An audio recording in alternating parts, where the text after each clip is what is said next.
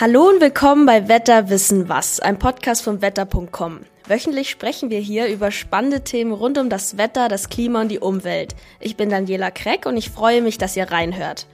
Normalerweise sprechen wir hier meistens über Wettervorhersagen, Monatsprognosen oder wir erklären ganz bestimmte Wetterphänomene. Ähm, heute wollen wir aber mal ein bisschen wegkommen vom Standardwetter und uns mal ungewöhnliche Wetterphänomene ansehen. Also manchmal spielt das Wetter ja regelrecht verrückt und man fragt sich, wie funktioniert das? Und wir schauen uns dafür ein paar kuriose Beispiele an. Und dafür habe ich unseren Meteorologen Georg Haas zu Gast. Hallo Georg, schön, dass du da bist. Hallo Daniela, die Freude liegt auf meiner Seite. Bevor wir uns jetzt spezielle Beispiele ansehen, würde ich erstmal gern von dir wissen, was verstehst du als Meteorologe unter kuriosem Wetter? Jetzt so ganz allgemein. das ist ein bisschen Geschmackssache. Also äh, zum Beispiel, ähm, wenn es jetzt in äh, bei gewöhnlichen Wetterlagen im Hochdruckgebiet trocken und sonnig ist, da würde man sagen, ist alles normal und schön und gut. Und gleichzeitig in Tiefdrucksystemen es regnet oder im Winter schneit, da würde man auch sagen, ja okay, das ist normal und das versteht man so. Aber wenn das genau andersrum ist, dass es im Hochdruckgebiet sonnig ist und im Tiefdruckgebiet regnet und schneit, dann ist das möglicherweise auf den ersten Blick etwas kurios.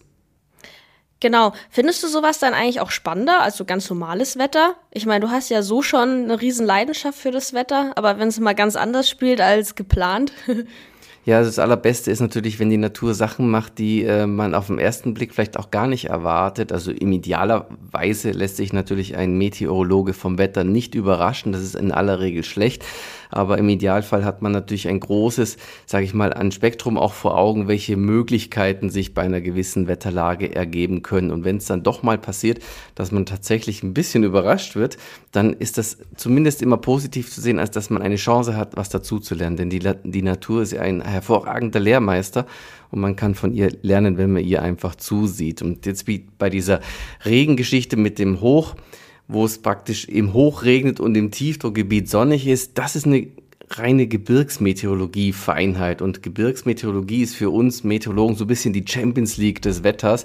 Denn Gebirge kann mit dem Wetter unglaublich viel spannende Dinge anstellen. Also gerade in den Alpen zum Beispiel, die ja südlich von Deutschland liegen, beziehungsweise ja der höchste Gipfel Deutschlands, die Zugspitze mit fast 3000 Metern Höhe. Das ist ja eine riesige Barriere, die der Strömung dort im Weg steht. Und das macht er mit dem Wetter ganz viel und tatsächlich auf den ersten Blick auch ganz kuriose Dinge. Ja, das glaube ich. Jetzt hast du ja schon quasi ein erstes Beispiel genannt. Ich habe dich ja generell nach mehreren Beispielen genannt hier für die Vorbereitung dieser Podcast-Folge. Regen im Hoch und Sonnenschein im Tief. Also normalerweise verbindet man ja eine Hochdruckwetterlage immer mit trockenem Sonnenwetter und Tiefdruckgebiete verbindet man mit grauem Schauerwetter, würde ich jetzt mal ganz grob sagen. Aber du sagst, es gibt jetzt auch Fälle, wo es regnet bei einem Hoch und wo die Sonne scheint im Tief. Wie geht das? Wann tritt ja. so ein Phänomen auf? Du bringst es genau auf den Punkt. Wir erzählen ja in unseren Wetterberichten ja permanent eben eigentlich, dass es im Hoch sonnig ist und im Tief äh, eher nicht oder zumindest wechselhaft ist. Und da gibt es tatsächlich äh, im Gebirge oder auch im Hochgebirge Spezialfälle, die ganz anders ablaufen. Wir stellen uns einfach mal vor, die Alpen, dieser wunderschöne Alpenbogen.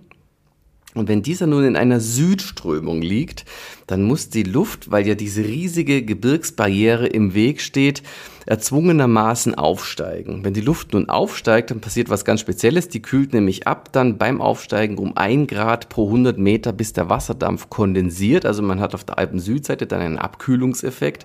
Durch den Niederschlag, der dann zusätzlich entsteht, weitere Abkühlung. Das heißt, auf der Alpen-Südseite im Südstau ist es kalt und auf der anderen Seite des Gebirges hat man dann eine Föhnsituation bei solchen Wetterlagen sehr gern, wo die Luft dann im Lee des Gebirges absteigt und dabei abtrocknet und sich dabei um ein Grad pro 100 Meter erwärmt. Also mit anderen Worten, kalt auf der Alpen-Südseite, warm auf der Alpen-Nordseite und nun kommt's. Warmluft ist leichter als kalte, dementsprechend befindet sich das Tiefdrucksystem auf der Alpen-Nordseite oder das Tief vielmehr und auf der anderen Seite, auf der Alpen-Südseite im Stau, also im Südstau, die kalte Luft. Kalte Luft ist schwerer als warme. Dort befindet sich das Hoch, wo es dann tatsächlich regnet, im Stau, während im Föhntief die Sonne scheint. Ah, verstehe. Das heißt, die Alpen sind dafür verantwortlich. genau, aber das können nicht nur die Alpen leisten. Ich erinnere mich, ähm, an Fotos aus dem Wiehengebirge. Das ist nördlich des Teutoburger Waldes ein ganz wunderbarer Gebirgszug, übrigens eine herrliche Gegend. So ist praktisch der erste größere Hügel von der Nordsee aus. Und äh, selbst dieser kann ausreichen, um als riesige Wetterscheide dienen. Bei Nebellagen zum Beispiel. Im Winter kann es sein, dass es südlich vom Wiengebirge den Nebel anstaut. Dort ist es dann kälter und tatsächlich befindet sich dort dann etwas höherer Luftdruck. Und auf der anderen Seite des Gebirges kann es da tatsächlich sonnig sein mit leicht niedrigem Luftdruck. Und der Ausgleichswind, das ist dann eben der Föhn, der diese Druckunterschiede versucht auszugleichen. Und im Idealfall kann man tatsächlich auch selbst bei solchen Mittelgebirgen mit Hochnebel, Föhnmauern und alle Föhn-Highlights, die man sich nur vorstellen kann, erleben. Klingt auch so, als wäre das eine sehr lokale Geschichte, oder? Also es kann dann nur sehr, sehr punktuell stattfinden, nehme ich an. Genau, also solche ähm, Gebirgsgeschichten sind ja eigentlich ähm, sage ich mal jetzt nicht ganz so großräumig wie riesige Wettersysteme. Wenn so ein Hochdruckgebiet so groß ist wie halb Europa, dann sind das natürlich andere Dimensionen. Aber wie gesagt, ähm, die Gebirge, die können dann durchaus, gerade Hochgebirge, ähm, dieses unter Anführungszeichen kuriose Phänomen schaffen, dass es eben hoch deutlich regnerischer ist als im sonnigen Tief. Ist das in München auch möglich oder sind wir da zu weit weg von den Alpen? Wenn es im Bozen bei Südanströmung, bei hohem Luftdruck dann regnet, also im Stau, dann kann es in München tatsächlich, wenn die Föhnluft bis, uns, bis zu uns vorstößt, äh, richtig schön sonnig sein und das bei tiefem Luftdruck. Alles klar. Passiert sowas oft oder regelmäßig oder ist es eher seltenes, kurioses Wetterphänomen? Ja, die Hauptföhnzeiten statistisch gesehen sind im Frühling und im Herbst. Also das sind die Jahreszeiten, in denen das eigentlich relativ häufig auftritt. Also ah, im ja. Gebirge hm. ist das, was äh, ja vielleicht so ein bisschen kurios erscheint auf dem ersten Blick, die Normalität. Okay, alles klar. Dann kommen wir doch mal zum Beispiel Nummer zwei, das du mir geschickt hast. Und zwar Regen bei minus 10 Grad, Schneefall bei plus 10 Grad. Das finde ich ja sehr interessant. Wie ist sowas möglich? Ich dachte, es schneit beim Gefrierpunkt, jetzt mal ganz plump gesagt. Ja, genau. Und ähm, es gibt tatsächlich kuriose Fälle, bei denen es äh, bei negativer Temperatur ähm, regnet also bei minus 10 Grad zum Beispiel. Ich erinnere mich an einen Fall in meiner Studienzeit in Berlin. Da hat es im Nordosten der Stadt tatsächlich bei unter minus 10 Grad angefangen zu regnen. Dann haben die Autos die Scheibenwischer angestellt bei diesen tiefen Temperaturen, um den Regen von der Scheibe zu bringen. Und es hat sofort schlagartig dieses unterkühlte Wolkenwasser sofort angefroren. Und wenn das dann verschmiert wird bei dieser Kälte, dann hat man praktisch gar keine Sicht und dementsprechend ist an der Stadtautobahn der Verkehr zusammengebrochen bei dieser oh. Eisregenlage. Gefährlich. Und dann habe ich mir die Atmosphäre mal angeschaut, was wirklich los ist, warum es den Eisregen gibt. Normal würde man sagen, okay, da hast du in 1000 oder 1500 Metern Höhe eine positiv temperierte Schicht. Okay, aus der fällt dann halt Regen und wenn der unten im Frost auftitscht, ist klar, was passiert. Aber nein, es war die gesamte Atmosphäre bis ganz, ganz weit hinauf komplett negativ temperiert. Die wärmste Schicht, die es gab in der Atmosphäre, war minus 5 Grad kalt und trotzdem viel Regen. Und das ist jetzt ein Stückchen Physik der Atmosphäre. Denn wenn ähm, Niederschlag entsteht, also vor allem auch Schnee, braucht es Kondensationskeime. Und wenn zu wenig Kondensationskeime drin sind, das war glasklare und richtig saubere Polarluft, dann kann es tatsächlich sein, dass keine Schneekristalle entstehen, weil eben diese Kondensationskeime, an denen sich die anlagern und die schönen Schneekristalle wachsen, einfach fehlen. Und dann fällt das Wolkenwasser einfach so unterkühlt raus. Ach so, hm, das heißt, die Luft war so extrem sauber, Richtig. dass die, dass die keine Kristalle bilden konnten. Richtig, genau. Und äh, südlich der Stadt zum Beispiel, wo dann der ganze, ähm, ja, wo dann tatsächlich die Schadstoffbelastung höher war, da gab es das, was man eben erwartet hat, eben Schnee, während in dem sauberen Bereich, wo die Luft von Nordwesten ankam, man diese Eisregenproblematik hatte.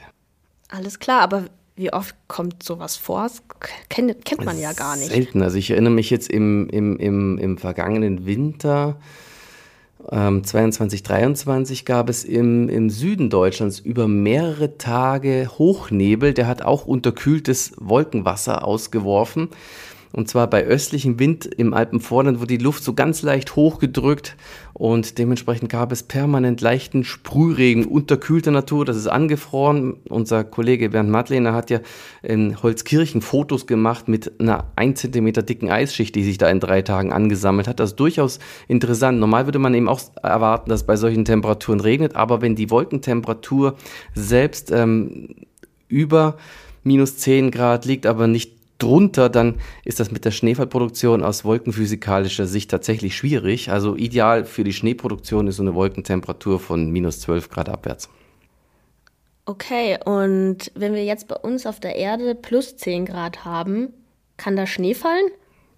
Also rein theoretisch im Labor ginge sogar bei plus 16 Grad Schneefall, wenn die Luftfeuchtigkeit 0% wäre. Das ist in der Praxis natürlich nicht so, aber man kann bei deutlich positiven Temperaturen, gerade im Frühjahr, wenn Schneeschauer durchziehen, äh, sich wundern, bei welch hohen Temperaturen es tatsächlich noch schneien kann.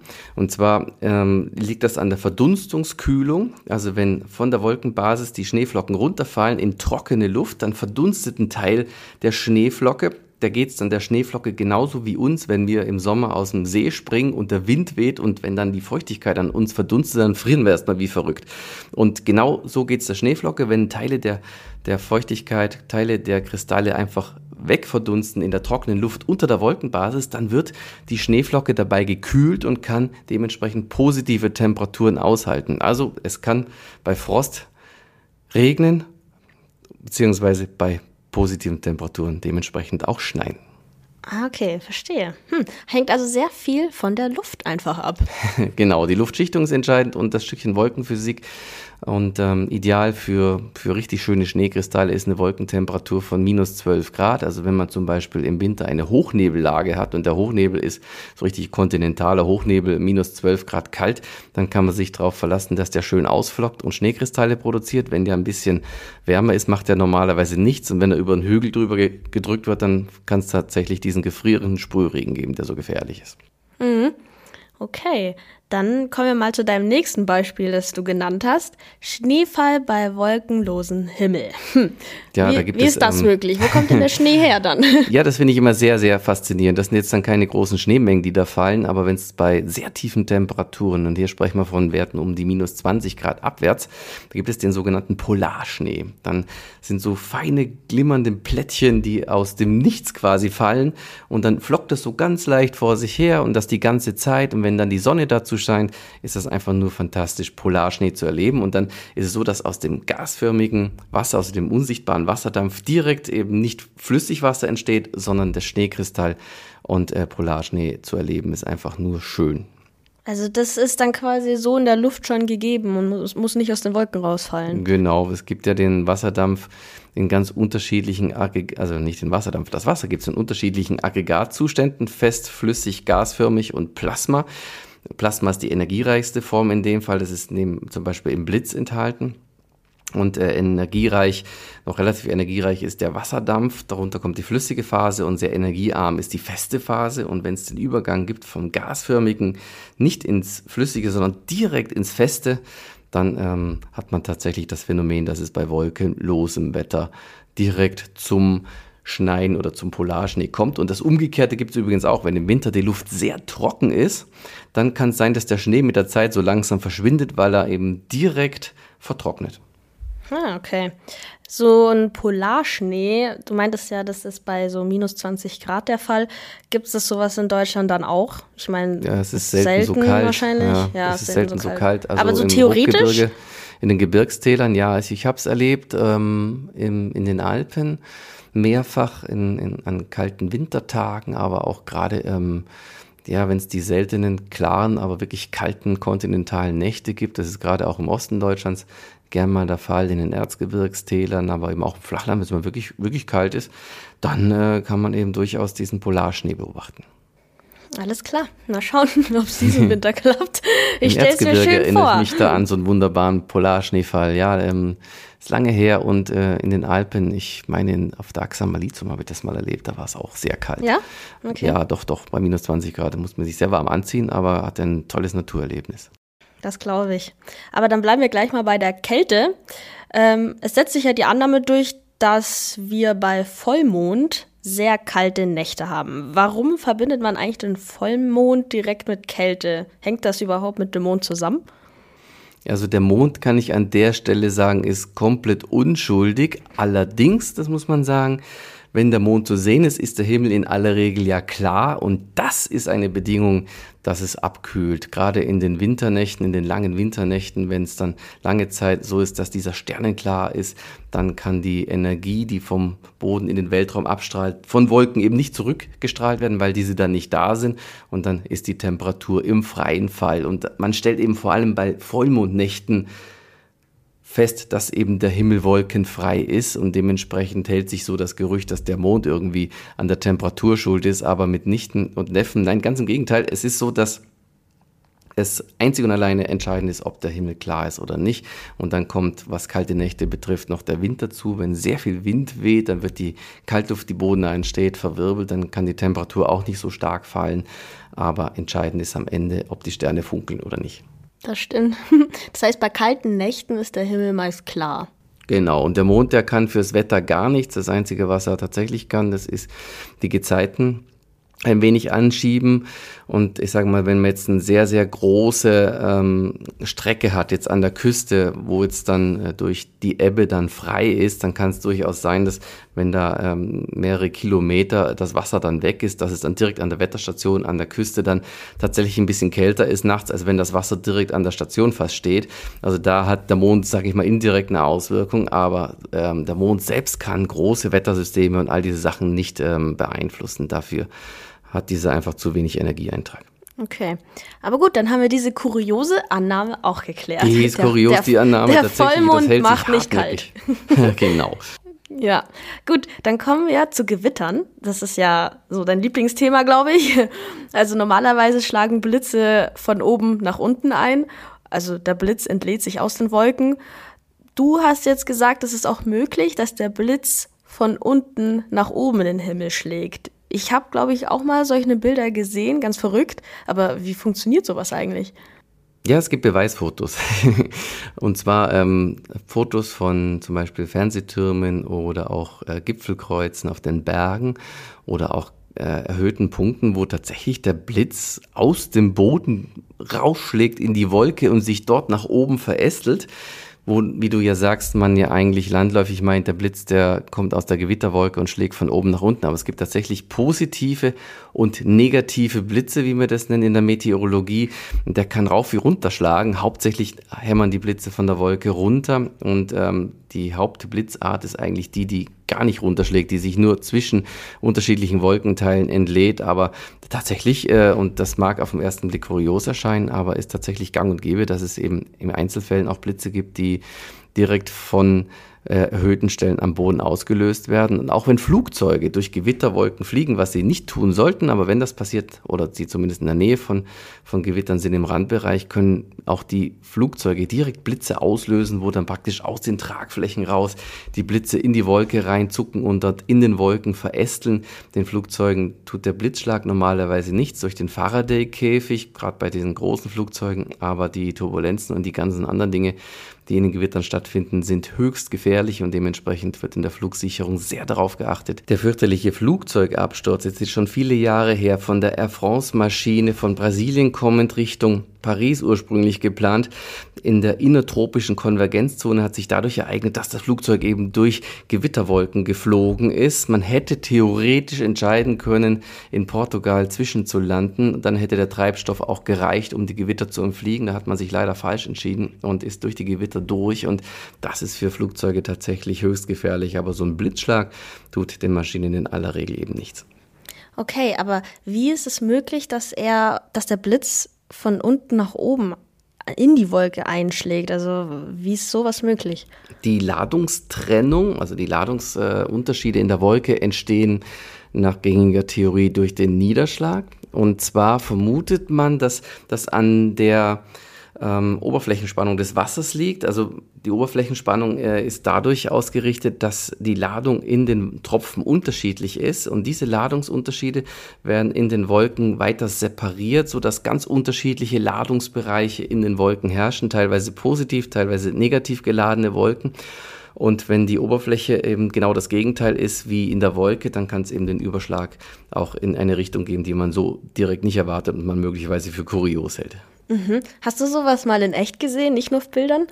Nein, also ich kenne es nur von Foto. Ich habe das einmal im, ich glaube, ich habe es einmal im auf Wetter.com tatsächlich gezeigt und im Sat 1 Wetter, wo ein Blitz äh, auf dem Sentis in äh, südlich vom Bodensee ähm, vom äh, Sentis hoch in die Wolken geschlagen hat mit wunderbarer Verästelung, hat ganz toll ausgesehen. Ich glaube, es gibt auch so ein Foto vom Berliner Fernsehturm, wenn mich nicht alles täuscht. Und ähm, kann sein. Ja, also ähm, das ist dann schon mhm. eindrucksvoll.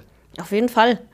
Äh, gut, also ich persönlich habe jetzt noch äh, ein kurioses Wetterphänomen, ähm, was manchmal im Sommer passiert, wenn es beispielsweise in einem kleinen Ort heftig regnet oder auch extrem hagelt und es sogar zu Schäden kommt, dann ist es ja manchmal so, dass wirklich, weiß nicht, so fünf Kilometer weiter im nächsten Ort scheint die Sonne und die BewohnerInnen kriegen gar nichts davon ab. Also wie ist das möglich, dass es manchmal wirklich so extrem punktuell ist? Hagelschneisen sind tatsächlich äh, meistens nur wenige hundert Meter breit und auch nicht besonders lang in aller Regel. Und das liegt an der Art und Weise, wie sich Gewittersysteme organisieren. Und letzten Endes liegt alles eigentlich an dem Energieübergang zwischen dem unsichtbaren gasförmigen Wasser, also dem Wasserdampf. Den Wasserdampf können wir ja nicht sehen, das ist die Spüle, die können wir spüren im Sommer. Und wenn diese Spüle Luft dann kondensiert in der Wolke und dann eben zu Flüssigwasser oder auch festen Bestandteilen wird, dann wird unglaublich viel Energie freigesetzt. Und diese Energie dient dem Organisation, dient der Organisation von Gewittersystemen. Und wenn man jetzt sich so zum Beispiel im, im Sommer so eine einzelne Quellwolke ansieht, so eine Schönwetterwolke vorstellt, dann fragt man sich schon, warum wissen die Moleküle, dass sie hier kondensieren und rundherum eben nicht? Und genau der Wasserdampf, der kondensiert, stößt eine Kettenreaktion an. Das heißt, da wo Kondensation stattfindet, wird Energie freigesetzt. Diese Energie wiederum hilft, dass die Luft weiter aufsteigt. Das fördert weitere Kondensation. Das heißt, man hat eine Kettenreaktion durch diese Energiefreisetzung. Und bei Gewittern, da geht da richtig viel in Sachen Energieumsatz. Und das führt dazu, dass so ein Gewitter sich kompakt organisiert und rundherum die Luft kompensatorisch absinkt und abtrocknet und somit hat man klare Strukturen in der Atmosphäre und diese sorgen dann eben für diese ganz großen Unterschiede. Ja, ist schon interessant, weil es gibt ja manchmal Unwetter, die überziehen das ganze Land und dann ist es manchmal so punktuell, dass es nur so ein kleines Dörfchen trifft. Richtig, also wenn wir vor Unwetterlagen waren, dann haben wir meistens das Feedback, oh, bei uns war aber nichts gewesen. Am Abend gehen dann aber meistens böse ähm, böse Berichte von fürchterlichen Schäden ähm, durch die Presse, wo dann auch viele Leute erzählen, boah, sowas haben wir noch nie erlebt. Aber das ist eben auch so, ähm, dass wir ja auch sehr bewusst betonen an vielen Stellen, dass eben das örtlich stattfindet oder eben auch nicht jeden trifft. Und äh, wenn man das im Vorfeld, glaube ich, richtig einordnet und dann eben auch, auch so aufnimmt, dann sollte man vom, vom Wetterbericht nicht überrascht sein oder beziehungsweise vom Wetter, das dann kommt. Ja, ist ja auch super schwierig, sowas vorherzusagen, sowas Punktuelles. Richtig, also die, die großräumige Wettersituation, unter welchen Bedingungen sich Gewitter entwickeln können, die sind relativ leicht vorhersagbar, also dass man sagt, es ist eine sommerliche Gewitterlage, die Luft ist schwül, kommt ein Tiefdruckgebiet an, dann ist die Sache eigentlich eindeutig, aber wen dann möglicherweise der große Hagel trifft und wo der vielleicht knapp einen Kilometer vorbeizieht, das kann man nicht vorhersagen. Und es ist tatsächlich manchmal irgendwie kurios oder auch faszinierend zu erleben, wenn man in so einem heftigen Gewitter ist, es schüttet wie verrückt, dann ist man mit dem Auto unterwegs, fährt keine 100 Meter weiter und dann ist plötzlich Sonnenschein und die Straße völlig trocken und das ist schon immer wieder faszinierend. Auf jeden Fall. Also das äh, Wetter ist sehr selbstständig, macht, was es will. Richtig. Zum Glück können wir das nicht beeinflussen. Das stimmt. Dann habe ich zum Schluss noch eine Frage. Was ist denn dein liebstes kurioses Wetterphänomen, falls du eins hast? Tja, ähm, das ist echt eine gute Frage. Also ähm, du weißt ja so ein bisschen, dass ich den Schnee liebe und von mir aus kann es auch gern bei positiven Temperaturen schneien. Aber persönlich finde ich ähm, Gebirgsmeteorologie natürlich super interessant und gerade äh, die Föhnwetterlagen, die haben ganz großen Reiz und ähm, und ähm, wenn man sich tatsächlich dann im Föhntief befindet im, und das im November, vielleicht auch schon Dezember und die Temperaturen im starken Föhn dann auch noch unglaublich hoch liegen, das ist schon, schon sehr faszinierend und und ähm, ja, Wetterumstürze dann zu erleben, wenn dann möglicherweise eine Kaltfront den, den Föhn wegräumt. Das sind schon, schon Wetterphänomene, die, die mich persönlich sehr faszinieren, aber eben auch diese großen Wetterunterschiede.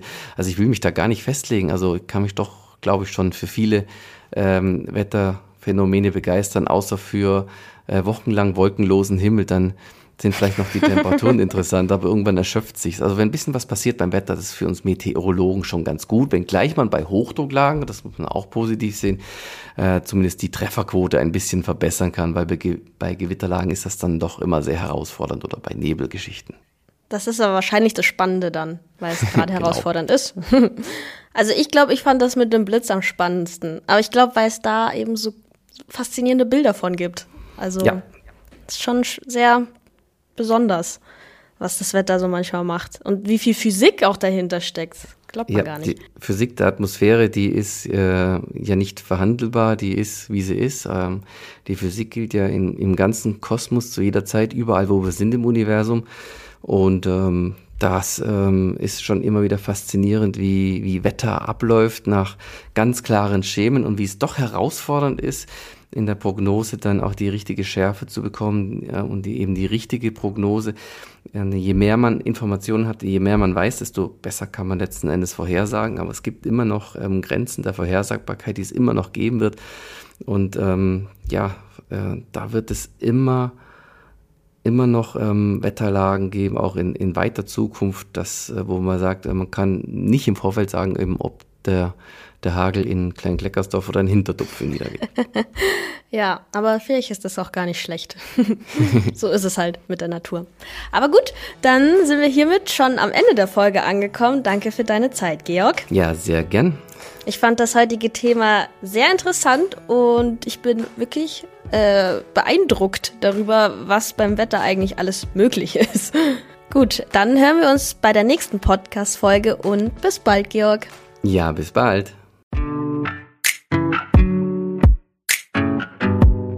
Danke, dass auch ihr heute reingehört habt. Und wenn euch unser Podcast gefällt und ihr uns unterstützen wollt, dann abonniert doch unseren Kanal hier auf Spotify, iTunes, YouTube und Co. Dann verpasst ihr auch keine Folge zum Thema Wetter und Klima. Gerne könnt ihr auch eine Bewertung hinterlassen. Wir freuen uns. Bis zum nächsten Mal bei Wetter wissen was.